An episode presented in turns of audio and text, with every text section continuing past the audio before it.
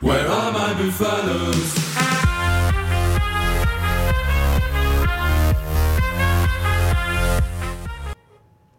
Bonjour à tous et bienvenue dans Démol et Débat. Aujourd'hui, on se retrouve forcément pour débriefer cette finale complètement folle. Les Toulousains ont renversé les Rochelais dans les derniers instants de cette rencontre.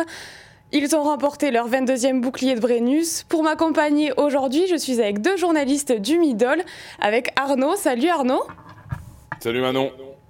Et avec Nico, pour qui la nuit a dû être un peu courte, puisqu'il a assisté euh, aux festivités après le titre. Salut Nico. Ah, faut payer de sa personne, hein, n'est-ce pas? Salut tout le monde. Alors, c'était comment cette fête? Est-ce que la fête était aussi folle que le match?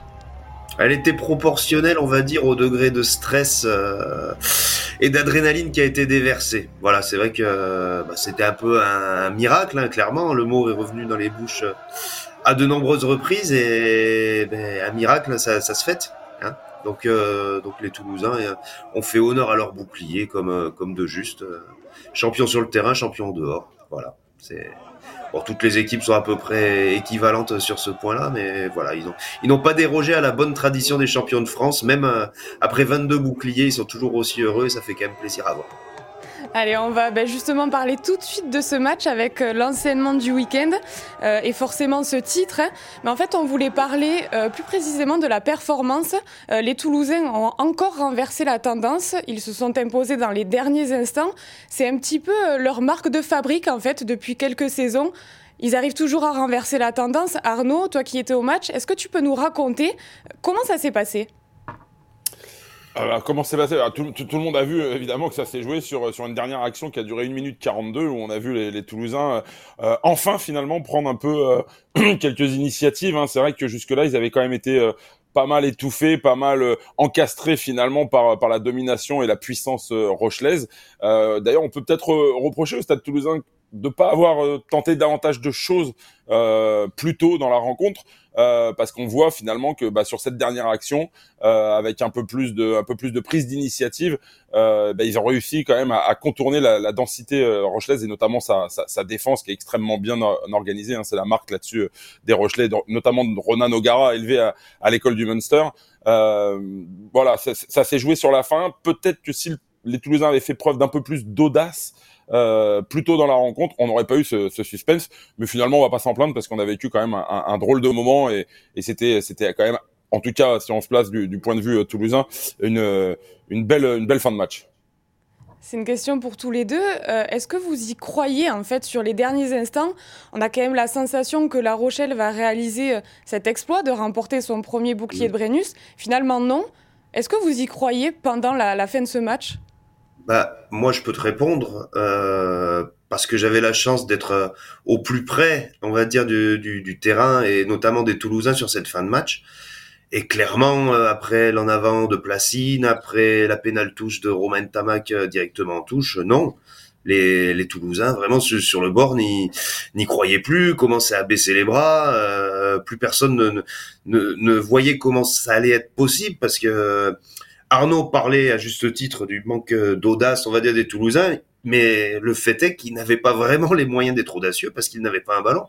Ils n'avaient pas un ballon dans les duels aériens, ils n'avaient pas un ballon en mêlée et ils ont eu sept touches à jouer dans tout le match. Donc euh, pour lancer le jeu, c'était très très très compliqué. Et de ce point de vue-là, ouais, on voyait vraiment pas comment comment Toulouse pourrait s'en sortir. Et puis il faut ce truc un petit peu miraculeux, ce- cette commotion euh, qui qui incite Tual Trenini à, à arrêter l'action et à rendre le ballon à Toulouse alors qu'il aurait pu tout aussi bien récompenser un contest Rochelet. Euh, cette mêlée qui est dominée par La Rochelle, sur laquelle euh, il laisse jouer alors qu'il aurait là aussi peut-être euh, pu siffler, puis cette action qui est, qui est interminable et puis qui, qui se termine sur une faute de défense de ce tennis qui ouvre un boulevard à Romain Tamac qui n'en croit pas ses yeux parce qu'il n'y a plus personne devant lui, plus personne pour couvrir, tout le monde était oxy il y a eu une explosion de joie à ce moment-là sur le banc au bord. C'était vraiment proportionnel au degré de, de d'incertitude qui, qui, qui, qui était là. Quoi. Les, Toulousains n'y croyaient plus. C'est tombé comme un miracle et, et ils l'ont vécu, ouais, je pense, comme, comme un miracle.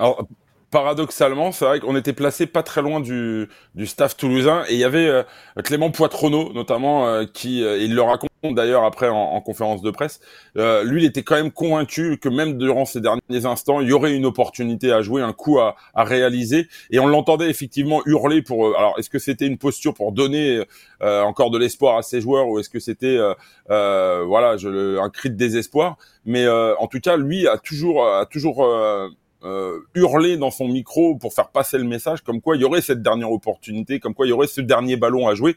Et, finalement, il faut croire que l'ancien arrière a, a, vraiment vu juste parce que euh, bah, ce, ballon, ils l'ont eu et ils l'ont ils l'ont très bien exploité. Ouais, on en parlait tout à l'heure, Arnaud. Euh, c'est une nouvelle fois la preuve qu'un match dure bien 80 minutes et qu'il ne faut jamais s'arrêter trop tôt, ni croire qu'on a gagné trop tôt. Mais ça a peut-être été le cas des Rochelais, pour, pour, parler sérieusement, ça a peut-être été le cas des Rochelais qui, qui, ben, qui sont montés très fort en défense tout le match et cette dernière action, eh ben, ils se sont un peu déconnectés, ils ont été moins agressifs. Il y a eu deux trois choix de coaching qui ont été faits, qui n'avaient pas été faits en Coupe d'Europe et peut-être que, que le staff Rochelet va les regretter aujourd'hui. J'en sais rien, je ne suis pas à sa place. Euh, voilà, oui, on, on, a le sentiment, comme tout le monde, hein, comment leur jeter la pierre? Tout le monde était persuadé que La Rochelle allait, allait gagner. Toulouse était concassé, Toulouse était acculé dans son camp et personne ne voyait comment ils allaient trouver la solution, sauf eux, parce qu'il y a des champions dans cette équipe et c'est du meilleur augure pour, pour l'équipe de France dans les, dans les mois à venir. Ouais, ce, qui, ce, qui, est incroyable, c'est justement le, le, fait que euh, sur cette dernière action, alors que la défense rochaise avait vraiment été euh, euh, hyper hermétique jusque-là. Sur cette dernière action, on voit quand même euh, que la circulation ne, s'opère plus comme euh, comme durant les 78 premières minutes. Euh, on, voit des, joueurs qui sont euh, un peu oxy quand même. Hein. On voit Pierre Bourgarit, on voit Greg Aldrid qui sont les mains sur les hanches, les mains sur les genoux. Euh, et on, cette montée finalement euh, qu'on a qualifiée un peu de suicidaire de, de ce Tony euh, sur cette action, elle est liée au fait que voilà, il, il veut pallier un, un, un sous-nombre dans, dans, dans, ce côté fermé. Et on voit également Thomas Bergeon qui jusque-là couvre le deuxième rideau et qui en fait voit ce Tony monter très vite, voit le décalage, voit encore un surnombre sur l'extérieur pour Romain Tamac, donc il veut partir sur l'extérieur.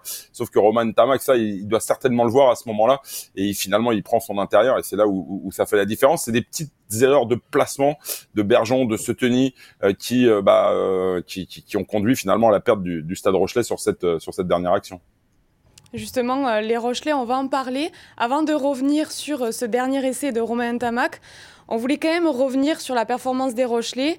Et finalement, on se demandait, est-ce que La Rochelle ne s'est pas trompée de stratégie euh, en difficulté un peu au début du match, puis finalement ils ont mené quasiment tout, tout au long de la seconde période. Toulouse est revenu euh, à quelques points euh, pendant un moment, mais ils ont quand même dominé cette deuxième période, et puis finalement tout s'écroule. Voilà, je pense que la question est légitime. Est-ce qu'ils ne se sont pas trompés de stratégie? Hmm, je, sais pas ce qu'en pense Nico, mais il y, a, y, a, y, a, un point moi qui m'a interpellé. Euh, c'est en tout début de seconde période, alors que le score est encore à 13-13 à cet instant. Euh, il y a une pénalité à 40 mètres très enfin dans les cordes en tout cas d'Antoine Astoy. Et là, les Rochelais euh, bah, s'obstinent de façon un peu têtue finalement à, aller en pénal touche, alors que durant la première période, à aucun moment ils ont réussi à, à scorer derrière derrière ce, ce type d'action. Donc euh, évidemment, ils, ils, étaient sûrs de leur force, ils étaient vraiment convaincus que ces ballons portés allaient finir par payer. Or, euh, bah, l'obstination n'a pas payé et on l'a vu. Euh, c'est vraiment à, ce moment, on doit être à la 42e ou 43e minute de, de la partie. Quand je vois Antoine Astoy finalement choisir la pénale touche, je me dis est-ce qu'ils vont pas regretter ces trois points en fin de rencontre? Euh, Et mais force est de constater qu'aujourd'hui ils peuvent ils peuvent ils peuvent regretter parce que c'est vrai qu'ils ont une ultra domination euh, physique. Hein, Nicole l'a dit en, en mêlée fermée. Ça a été vrai aussi sur les ballons portés, mais il n'empêche ils n'ont pas réussi à scorer derrière ce, ce type d'action. Ben, je vais faire mon philosophe à, deux balles, mais tu sais ce qu'on dit, dit la faiblesse de la force, c'est de ne croire qu'en la force. Et La Rochelle, qui est probablement l'équipe la plus forte, la plus puissante du circuit euh, européen, on le sait hein, depuis des années, n'a pas de plan B en fait. Ne, est tellement convaincue que par sa puissance, elle va faire exploser tout le monde, que que que elle n'a pas vraiment d'autres choses à proposer. Et c'est aussi pour ça que Toulouse est sa bête noire, parce que Toulouse est la, seule équipe probablement en Europe qui est capable de, de plier sans rompre en fait face à eux. Et comme tu l'as dit Arnaud, euh, sur ces portées, ils ont lancé sept portées les Rochelais. euh, ça ne leur a rapporté aucun point. Enfin, peut-être indirectement, allez, l'essai de Kerbarlo. Euh, non, de. mais, non, l'essai de Kerbarlo, il vient après mêlée. Hein. Oui, c'est après mêlée en plus. Donc tu vois, euh, erreur de ma part. Non, ça ne leur a rapporté aucun point parce que tous les a très bien défendus, parce qu'ils avaient vu comment ils étaient organisés, enfin stratégiquement. Je sais qu'Arnaud prépare un petit papier dans le journal de, de, lundi à ce sujet. Euh, mais ouais, on peut se poser la question. Après, on peut se dire aussi que si Antoine Astoy réussit son drop, s'il réussit un ou deux coups de pied de plus, on parle pas de stratégie, quoi. Et s'ils défendent bien des réactions, on parle pas de stratégie non plus. Je, ils sont allés au bout de leurs idées, ça au moins c'est à mettre à leur crédit. Après, forcé de constater dans leur autocritique que face à Toulouse, ça marche pas et qu'il va peut-être falloir revoir sa copie à un moment donné s'ils veulent franchir ce cap-là. Ouais, l'enseignement aussi maintenant, c'est peut-être que euh, Toulouse a fait preuve d'un ultra réalisme, euh, ce qui n'a pas été le cas des Rochelais. Hein. Antoine Astoy euh, a laissé passer quelques, je crois qu'il rate deux coups de pied face au PH, il rate ce drop. bah mine de rien, ça fait 9 points. bah ça pèse au final. Hein. Ouais, ce manque de réussite au pied pèse et puis tu l'as dit, Toulouse, euh, euh, La Rochelle, non, Toulouse, bête noire de La Rochelle, avec cette deuxième euh, finale, finale perdue. justement, on va revenir au Toulousain un petit peu, parce que comment ne pas en parler C'est ce dernier essai de Romain Tamac. Alors oui, on en a déjà parlé, mais on va essayer de décrypter un petit peu cette action. C'est l'homme du match. Il fait quelques erreurs pendant le match, il fait pas un match monstrueux, puis finalement la fin du match fait que il se il, offre la victoire en fait aux Toulousains qui n'y croyaient plus. Euh, Nico, ça a forcément été un moment euh, exceptionnel, toi qui étais sur le terrain. Euh, ah bah oui, oui, oui. Que comment ça s'est passé? Le voir franchir comme ça au loin, le, le, le, banc qui se lève d'un coup, qui rentre sur le terrain. Je vois Hugo Mola partir au sens opposé dans l'embut, je crois que c'est fini. Et puis il se rattrape, il dit, oh là, il reste 30 secondes, vite, il faut remobiliser tout le monde. Voilà, c'est elle, rappelle, les, les, puristes se rappelleront de, de, Denis Charvet en 89. Voilà, elle est, elle est de cette place cette action. C'est, c'est une action qui est vouée à entrer dans la légende et ben, le mot est revenu souvent, très souvent. C'est un, c'est un champion, Romain Tamac. C'est un immense champion. Euh, on l'a vu réaliser des gestes de grande classe. Je pense à ce 50-22 qui sauve en deuxième mi-temps, qui est peut-être un des tournants du match aussi, parce que il sauve une situation compromise, peut-être une situation d'essai pour La Rochelle, et puis il arrive à, se ressortir de son camp, à lui-même sortir un banana kick de, de l'espace. Voilà. Alors après, il a une ou deux erreurs. Il a cette en avant qu'il fait gamberger, il a cette pénale touche qui rate. Mais alors qu'il aurait pu se mettre au fond du saut, qu'il aurait, il trouve encore cet orgueil, cette force de, de, de de mener cette dernière action jusqu'au bout. Et c'est c'est enfin c'est un champion quoi. C'est c'est c'est extraordinaire. On, on, on cite souvent Antoine Dupont à raison mais Romain Tamac c'est un, champion du même acabit très sincèrement. Et, euh, et ouais on peut on peut que lui tirer un coup de chapeau énorme énorme. Ah, je crois que Nico a tout dit hein. honnêtement ce gamin est bluffant bluffant de, sang-froid de, de, de de, de, de, de, de flegme finalement il a quelque chose de très britannique il est froid c'est à dire que euh, jusque là effectivement il réalise pas un grand match il a ce geste magnifique comme le dit Nico là ce truc improbable en bord de touche où il sauve le le, le 50-22 euh, d'une gestuelle absolument magnifique euh, et puis euh, il est finalement très discret dans le match effectivement. Cette pénale touche ratée qui est un moment euh, décisif où on peut penser que le Stade Toulousain en a fini avec ses espoirs de remporter cette finale euh, il, il, il, est très discret en fait dans le match. C'est Yann Delay qui disait dans les colonnes du Middle la semaine dernière. Euh, en fait, Romain Tamac est capable de s'effacer pour le pour le bien euh, collectif. Euh, et puis on sait qu'à tout moment il peut surgir. Euh, il sait qu'il aura un coup à jouer. Il sait qu'il va le faire. C'est-à-dire que voilà, on peut ne pas le voir pendant 79 minutes. Et puis ça me fait penser à ces grands buteurs en football, euh, Gerd Müller qu'on qu'on voyait pas, ou alors Pippo Inzaghi, euh, euh qui on, on, les voyait pas pendant 90 minutes et pim, tout d'un coup il, il passait par là, euh, il, plantait un but et il faisait gagner leur équipe. À ce sujet, Arnaud, tu sais, pendant la soirée, quand les langues se délient un petit peu, qu'on a bu un petit coup, tout ça, Hugo Mola a eu ce, ce mot juste, il dit Romain, c'est Jordan, le, shoot à trois points décisif. il peut tout rater, mais le shoot à trois points décisif au buzzer, et eh ben, eh ben, il va me le mettre. Voilà, c'est. Alors peut-être qu'il en ratera plus tard dans sa carrière, on lui souhaite pas, mais mais le fait est, voilà, j'insiste sur le mot de champion parce que parce que c'est le cas quoi. C'est c'était sa première finale en plus qu'il dispute dans la peau d'un titulaire de championnat de France, donc il y avait un petit stress par rapport à ça aussi. Peut-être la crainte de passer à côté un moment et puis puis puis il sort ce truc, c'est bravo à lui quoi, bravo à lui. Certains en doutaient, il a enfoncé le clou, il a confirmé que c'était un véritable champion.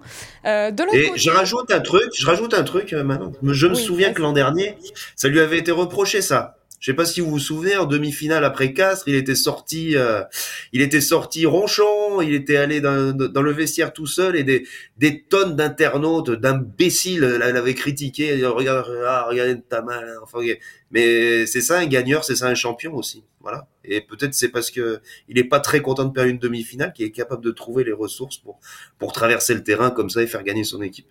Voilà. Petit aparté à, à ceux qui avaient critiqué il y a un an. tu fais bien de le rappeler. Euh, de l'autre côté, euh, forcément, bon, chez les Rochelais, ça doit être un peu moins joyeux. Euh, surtout qu'on va en parler avec toi, Arnaud, c'est un petit peu ton coup de gueule. Ronan O'Gara était très sûr de lui, en fait, tout au long de la semaine de préparation, même en conférence d'avant-match. ensuite, après match, on va le dire, il taille quand même un peu les Toulousains. Qu'est-ce qui se passe? Est-ce que c'est de la com?